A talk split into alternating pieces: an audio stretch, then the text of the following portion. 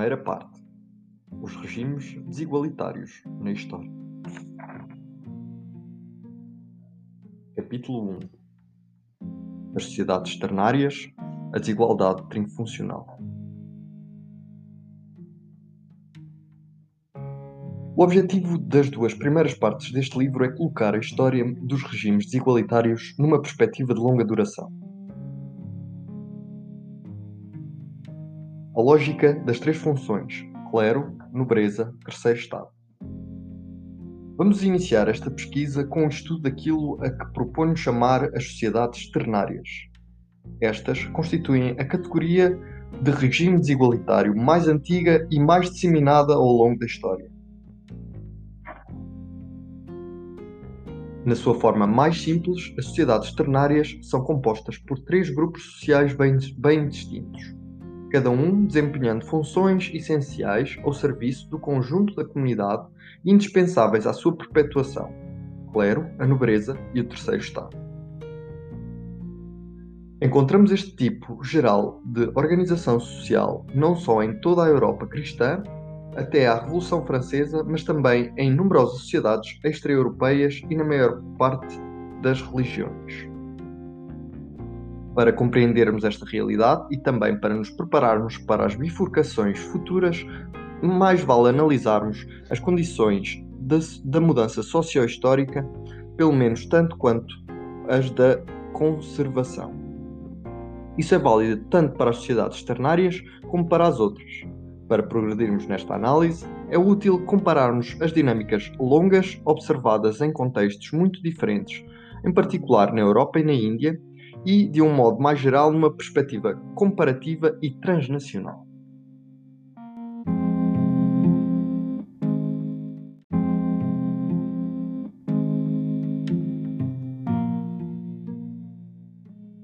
As sociedades ternárias e a formação do Estado moderno. As sociedades ternárias distinguem-se das formas históricas posteriores por duas características essenciais. Por um lado, o esquema triunfuncional de justificação da desigualdade. E por outro, o facto de se, tornar, eh, de se tratar de sociedades antigas que precedem a formação do Estado centralizado moderno e nas quais o poder inseparavelmente político e económico era exercido de nível eh, de início a um nível eh, local, num território, na maior parte das situações de reduzida dimensão, por vezes com vínculos bastante frouxos com um poder central monárquico ou imperial mais ou menos distante. A ordem social estava estruturada em torno de algumas instituições fundamentais. A aldeia, a comunidade rural, o castelo, o forte, a igreja, o templo, o mosteiro. De uma forma muitíssimo descentralizada, com uma coordenação limitada entre os diversos territórios e sedes de poder. Estes estavam, na maior parte das vezes, mal ligados uns aos outros, tendo em conta a deficiência dos meios de transporte. As duas classes dirigentes, o clero e a nobreza, são, é certo, as classes possidentes. Em particular, detêm, em geral, a maior parte das terras agrícolas. Na Europa medieval, Tal como na Índia pré-colonial, tanto o senhor francês como o landlord inglês, o bispo espanhol como o Brahman e o Rajput uh, indianos e os seus equivalentes noutros contextos são ao mesmo tempo os senhores da terra e os senhores das pessoas que trabalham e vivem na terra. Estão dotados em simultâneo de direitos de propriedade e de direitos soberanos.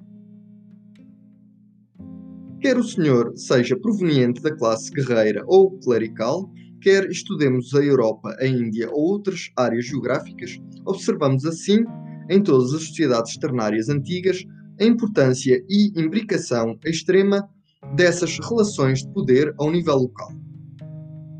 Isso assume, por vezes, a forma extrema do trabalho forçado ou da servidão, o que implica uma limitação estrita do direito de mobilidade do todo ou de parte da classe dos trabalhadores.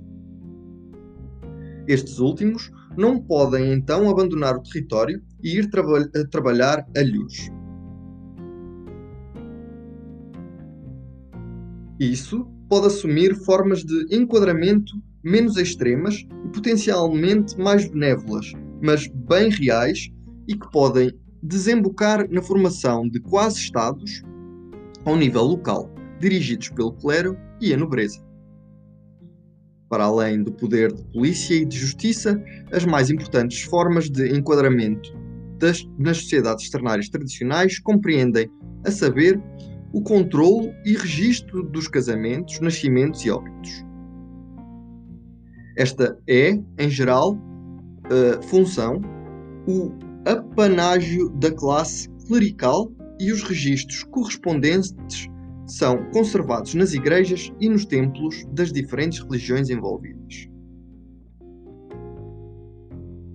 De notar que os poderes soberanos detidos pelas duas primeiras ordens das sociedades ternárias, o clero e a nobreza, são concebidos como a contrapartida natural dos serviços que elas prestam. A terceira, é, em termos de segurança e espiritualidade.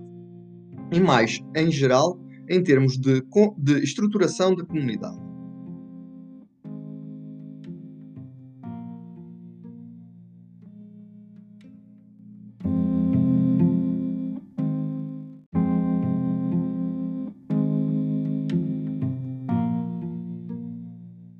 a deslegitimação das sociedades ternárias entre revoluções e colonizações. No entanto, a construção do Estado moderno tende naturalmente a minar os próprios alicerces da ordem trifuncional e é acompanhada em geral pelo desenvolvimento de formas ideológicas correntes. Por exemplo, as ideologias proprietaristas, colonialistas ou comunistas, que acabam, na maior parte das vezes, por substituir e erradicar pura e simplesmente a ideologia ternária como ideologia dominante.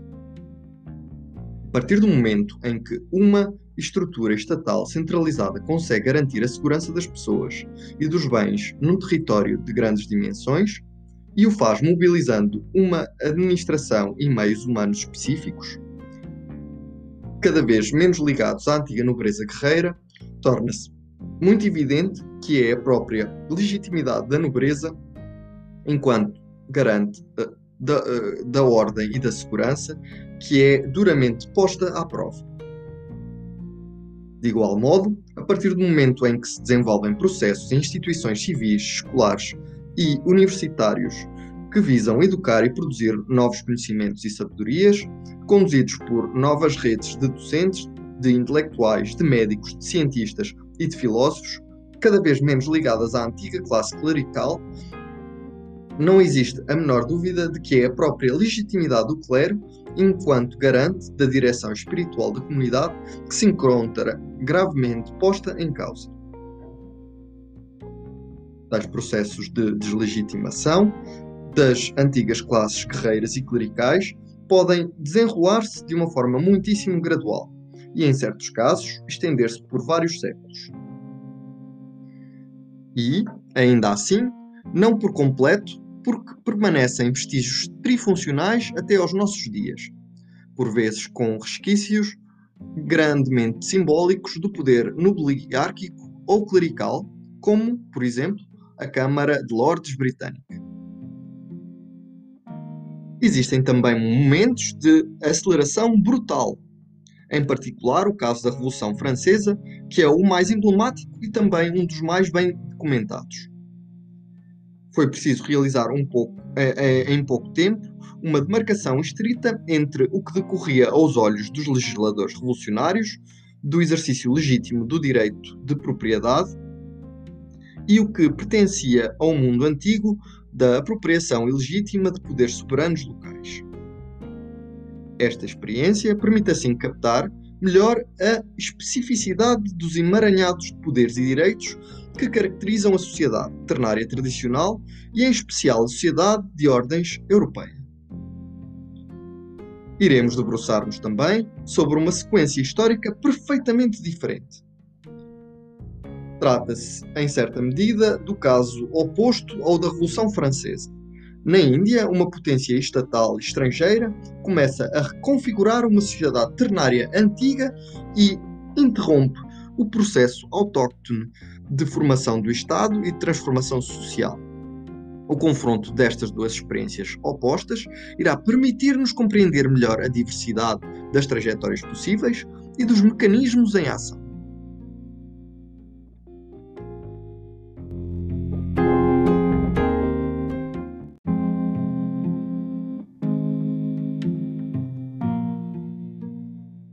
A atualidade das sociedades ternárias. Para além dos seus interesses históricos, porque é preciso estudar as sociedades ternárias. Por um lado, a estrutura das desigualdades nas sociedades ternárias antigas está menos radicalmente afastada do que imaginamos da que se encontra em vigor nas sociedades modernas. Por outro, e sobretudo, as condições do desaparecimento das sociedades trifuncionais, muitíssimo variáveis consoante os países, as regiões e os contextos religiosos, coloniais e pós-coloniais, deixaram marcas profundas no mundo contemporâneo. Antes de mais, há que insistir no facto de que, embora a rigidez de estatuto seja a norma no esquema trifuncional, a mobilidade entre classes nunca está na realidade totalmente ausente nestas sociedades, que, nesse ponto, se aproximam das sociedades modernas.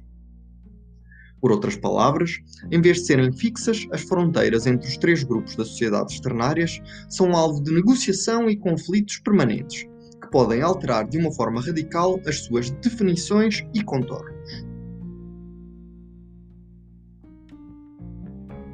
Também teremos muitas vezes a oportunidade de ver que as estimativas dos efeitos desses uh, diferentes grupos são elas próprias o produto de uma construção social e política complexa.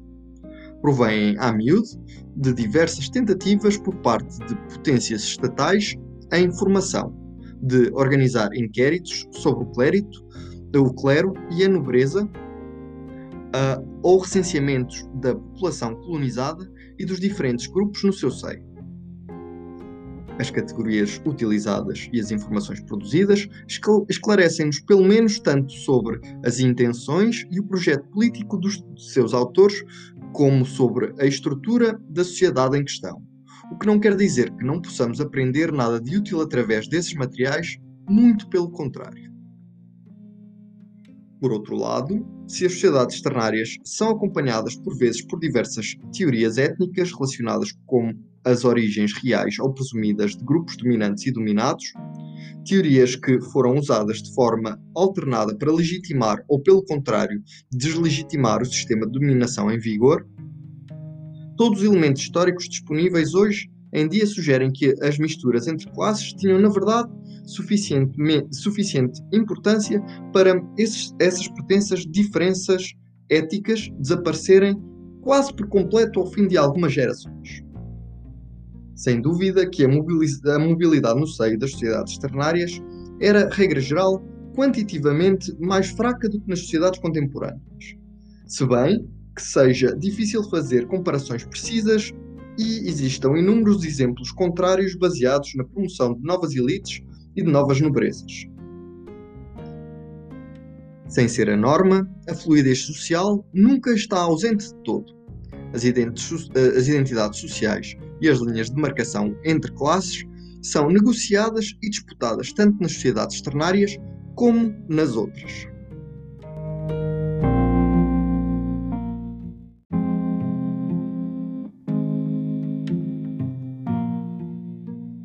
da justificação da desigualdade nas sociedades ternárias.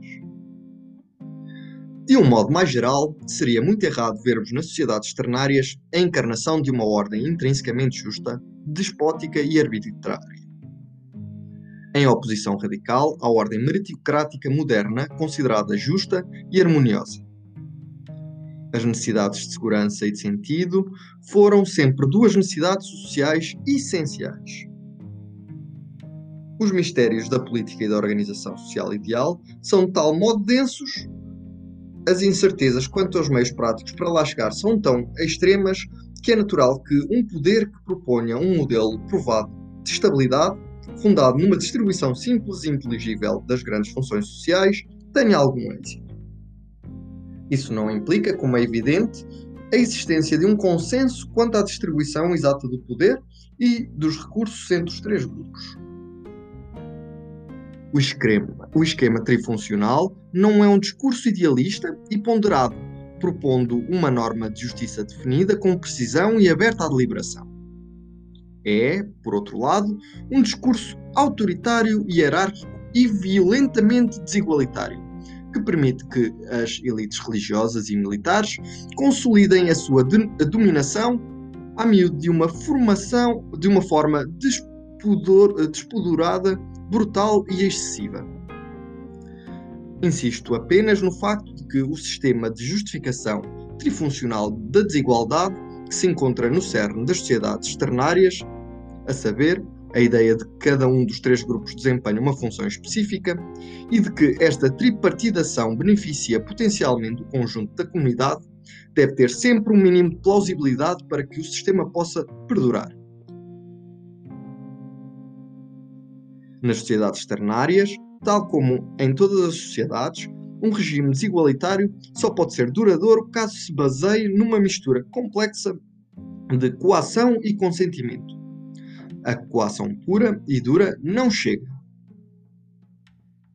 A particularidade das sociedades ternárias é apenas o seu modo específico de justificação da desigualdade. Cada grupo social desempenha uma função indispensável aos outros grupos, presta a cada um serviço, uns serviços vitais, do mesmo modo que as diferentes partes de um mesmo corpo humano. Os regimes políticos que sucederam às sociedades ternárias encarregaram-se de as denegrir, o que é muito natural. Pensamos, por exemplo, no discurso da burguesia francesa do século XIX, face à nobreza do antigo regime, ou ainda no discurso do colonizador britânico face aos brahmanes indianos. Porém, esses discursos visavam em si justificar outros sistemas de desigualdade e de dominação que nem sempre eram mais brandos com os grupos dominados. E importa estudá-los enquanto tais.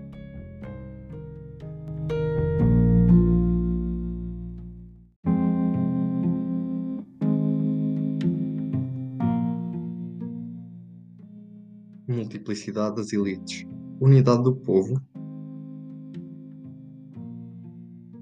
Por fim, e sobretudo, temos de iniciar a nossa investigação pelo estudo das sociedades ternárias e a análise de algumas das suas múltiplas variantes e transformações, porque, seja qual for a amplitude do que as opõe, as sociedades modernas, o facto é que as diferentes trajetórias e transições históricas que conduziram ao desaparecimento das sociedades ternárias deixaram uma marca duradoura no mundo atual. Vamos ver em especial que as principais variações entre sociedades ternárias se explicam pela natureza da ideologia político-religiosa dominante e, a saber, pela sua posição sobre duas questões-chave: a da multiplicidade, mais ou menos assumida das elites, e a da unidade real ou presumida do povo.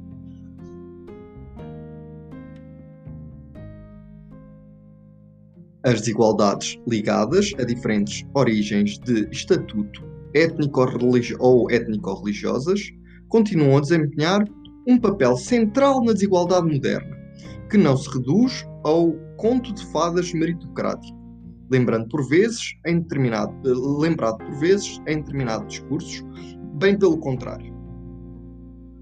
Ora, para compreendermos bem esta dimensão central das eh, desigualdades modernas, é importante que comecemos por estudar as sociedades ternárias tradicionais e as suas variantes, bem como o modo como se foram transformando progressivamente a partir do século XVIII numa mistura complexa de sociedades proprietárias, onde as diferenças de estatuto étnico-religiosas são em princípio apagadas mas de onde as desigualdades monetárias e patrimoniais podem assumir proporções insuspeitas, e de sociedades esclavagistas coloniais e pós-coloniais. De um modo mais geral, o estudo das, eh, das trajetórias pós-ternárias e da sua diversidade fornece uma das chaves essenciais para a análise do papel das instituições e ideologias religiosas na estruturação da sociedade modernas de, das sociedades modernas, em especial através do seu envolvimento no sistema educativo e de uma forma mais global na regulação e na representação das desigualdades sociais.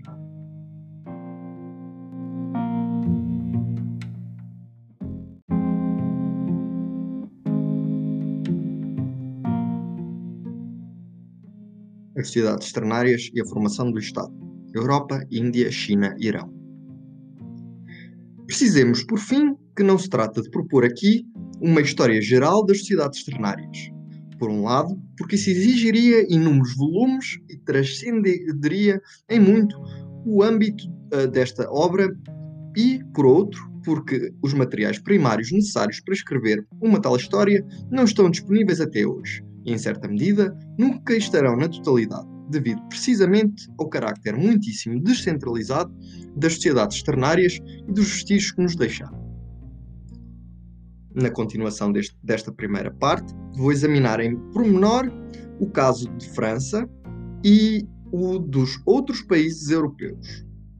O caos francês é emblemático porque a Revolução de 1789 marca uma ruptura particularmente nítida entre o antigo regime e a sociedade burguesa que floresce em França no século XIX.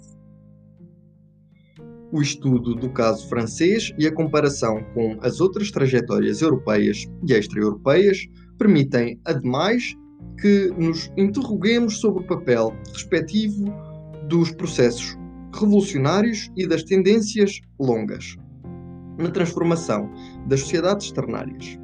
Os casos britânico e sueco proporcionam um contraponto que se reveste de particular, eh, de particular utilidade. Esses dois países ainda são hoje em dia monarquias e o processo de transformação das sociedades ternárias desenrolou-se neles de uma forma muito mais gradual do que em França. Analisarei em seguida, na segunda parte, diversas variantes de, de sociedades ternárias e por vezes quaternárias observadas fora da Europa. Interessar-me-ei em especial pelo modo como a sua evolução foi afetada pelos sistemas de dominação esclavagistas e depois colonialistas instaurados pelas potências europeias. Focar-me-ei, entre outros, no caso da Índia, onde os estigmas das divisões ternárias antigas mantêm uma força excepcional apesar da vontade dos, gover dos governos indianos de lhes porem termo. A comparação entre as trajetórias observadas na China e no Japão permitirá também abrir várias, várias hipóteses sobre as diferentes trajetórias pós-ternárias. Por fim, referirei o caso do Irão, que proporciona o exemplo notável de uma constitucionalização tardia e ainda em vigor do poder clerical. Munidos destas diferentes lições, poderemos passar para a terceira parte deste livro e para a análise da queda das sociedades proprietárias sob os golpes dos, uh, das crises do século XX e a sua possível regeneração e redefinição no mundo neoproprietarista e pós-colonial do fim do século XX e início do século XXI. Fim do capítulo 1.